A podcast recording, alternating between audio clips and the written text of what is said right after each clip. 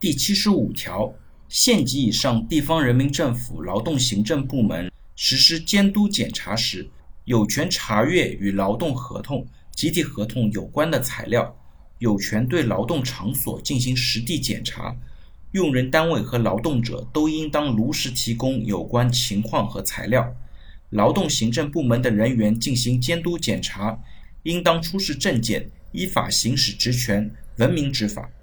那这条呢，其实规定了监督检查的措施、程序和文明执法的要求。那我们作为企业的人力资源工作者，如果遇到过相关的劳动监察大队的调查的话，会比较熟悉相关的流程。一般来说呢，相关的监察检查人员会首先通过邮件或者电话的形式跟公司取得联系，然后给你一张清单，告知你在什么时间之前提供清楚什么样的材料。那之后呢，对方也有可能根据材料进行检查，也有可能呢